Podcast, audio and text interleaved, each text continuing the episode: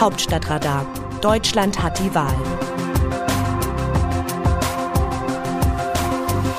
Es ist Dienstag, der 21. Dezember. Die vergangenen Wochen waren im Berliner Regierungsviertel fraglos die aufregendsten des Jahres. SPD, Grüne und FDP haben binnen zwei Monaten eine Koalition gebildet, die so bis in den Hochsommer hinein kaum jemand hat kommen sehen.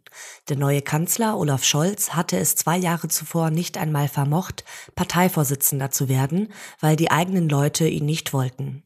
In der CDU macht nun tatsächlich Friedrich Merz das Rennen, im dritten Anlauf. Der alte Satz, Totgesagte leben länger, bewahrheitet sich hier wie dort. Untergegangen ist dabei, was bei der Linken geschieht.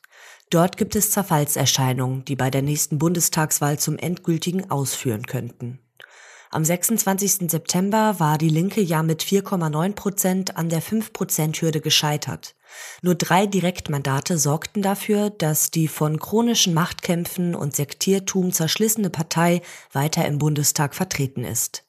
Schon vorher hatten namenhafte Abgeordnete das sinkende Schiff verlassen, Stefan Liebig oder etwa Fabio De Masi. Der Verteidigungsexperte und ehemalige Bundesgeschäftsführer Matthias Höhn verpasste den Wiedereinzug. Seit dem Wahltag sinkt das Schiff weiter. Im Saarland betätigen sich der einstige Parteivorsitzende Oskar Lafontaine und seine Frau Sarah Wagenknecht als Corona-Impfkritiker. Lafontaine, 78, tritt bei der Landtagswahl im März nicht wieder an. Wagenknecht wollte beim letzten Landesparteitag ihres eigentlichen Landesverbandes Nordrhein-Westfalen eine Rede halten, doch die Delegierten wollten das nicht mehr. Auch die letzten Getreuten sind ihre Ausflüge in die Grauzone zwischen linker und rechter Ideologie inzwischen überdrüssig. In der Bundestagsfraktion sorgte unterdessen die letzte Personalentscheidung für Ärger, die die Linke im Parlament überhaupt noch fällen kann. Die über den Vorsitz im Bundestagsausschuss für Wirtschaft und Klimaschutz als Kontrollinstanz des zuständigen grünen Ministers Robert Habeck. Zwar hat die Partei im Wahlprogramm nach Einschätzung von Expertinnen und Experten überaus konsequente Klimaschutzpositionen vertreten. Den Vorsitz hat auf Betreiben des Fraktionsvorsitzenden Dietmar Bartsch jetzt aber der einstige Gewerkschafter und Parteichef Klaus Ernst bekommen. Und damit, wie Kritiker und Kritikerinnen vermerken, ein Porsche-Fahrer, der mit der Rettung von Arbeitsplätzen in den alten Industriezweigen viel und mit Klimaschutz wenig am Hut hat.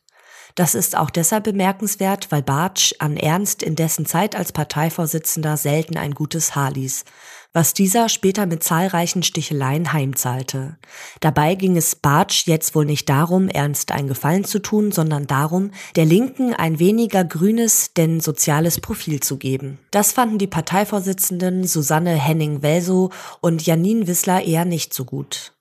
Auch gab es eine Petition mit dem Titel Nicht euer Ernst sowie mit Ex-Parteichef Bernd Rixinger einen respektablen Gegenkandidaten.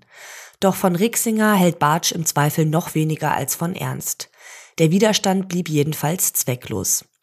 Deshalb sind viele Linke nach jahrelangen Streitereien der Verzweiflung nahe und machten ihrem Unmut bei Twitter Luft. Die Abgeordnete Karen Ley, eine Vertraute der ehemaligen Parteivorsitzenden Katja Kipping, schrieb, ein Rollback in der Klimapolitik dürfen wir nicht akzeptieren. Die Digitalexpertin Anke Domscheit-Berg notierte, politische Konflikte können ganz schön wehtun, vor allem innerparteiliche. Ich habe jetzt erstmal Depri. Ich wollte einen anderen Ausschussvorsitzenden für den Klimaausschuss.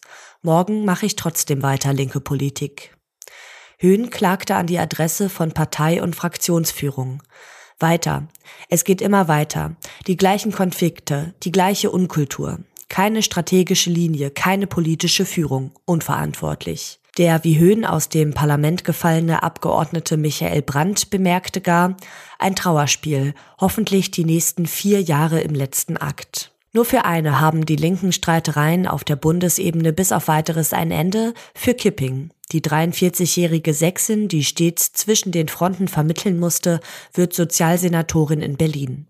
Der dort linke Landesverband ist einer der wenigen, der funktioniert. Der Journalistenkollege Robert Pausch von der Wochenzeitung Die Zeit konnte sich angesichts dieser Gemengelage einen sarkastischen Tweet nicht verkneifen. Er schrieb, kleiner Vorausblick, Herbst 2025, die Linksfraktion besteht aus zwei Abgeordneten. Es tobt ein erbitterter Flügelkampf. Wer die Linke kennt, der weiß, es könnte tatsächlich so kommen. Aus dem Wörterbuch. Politsprech Deutsch. Das muss jetzt flutschen. Winfried Kretschmann, Ministerpräsident von Baden-Württemberg. Baden-Württembergs Ministerpräsident Winfried Kretschmann fühlt sich im Kampf gegen das Coronavirus schlecht informiert. Und das von der neuen Bundesregierung, in der seine Grünen immerhin den Vizekanzler stellen. Er habe vom neu eingesetzten Expertengremium der Bundesregierung noch keinerlei Informationen über die Omikron-Variante erhalten, sagte er am Sonntag der deutschen Presseagentur und fügte hinzu, das sind Startschwierigkeiten der neuen Bundesregierung, aber die Pandemie und ihre Dynamik mit der neuen neuen Variante erlaubt jetzt keine Einarbeitungszeit. Das muss jetzt flutschen. Zwar hat sich das Expertengremium inzwischen gerührt, dennoch bleibt zweierlei festzuhalten. Erstens ist der 73-Jährige mitunter wütend wie eh und je. Das hat meistens Unterhaltungswert. In einem Interview mit dem Redaktionsnetzwerk Deutschland sagte er mal den schönen Satz, Manchmal muss ich mich richtig zusammennehmen, dass ich nicht aufs Blech haue. Zweitens macht Kretschmann zwischen Freund und Feind keinen Unterschied. Sein bisweilen heiliger Zorn trifft im Zweifel alle. Wie sehen andere Nationen Deutschland? Zum Votum der CDU-Mitglieder für einen Parteichef Friedrich Merz schreibt die italienische Tageszeitung Corriera della Sera aus Mailand, er hat fast 20 Jahre auf den Moment gewartet.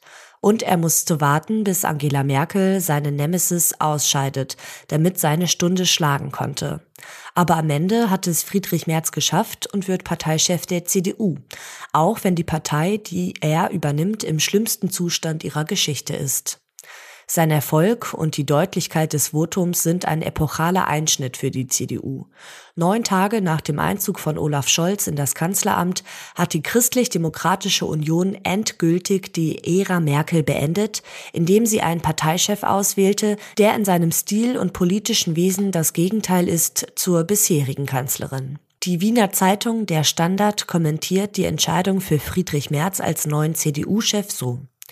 Es besteht in der CDU offensichtlich große Sehnsucht nach einem starken Mann, der alle Kraft auf die Parteiarbeit richtet und zugleich der Ampel aus SPD, Grünen und FDP gut Parolie bieten kann.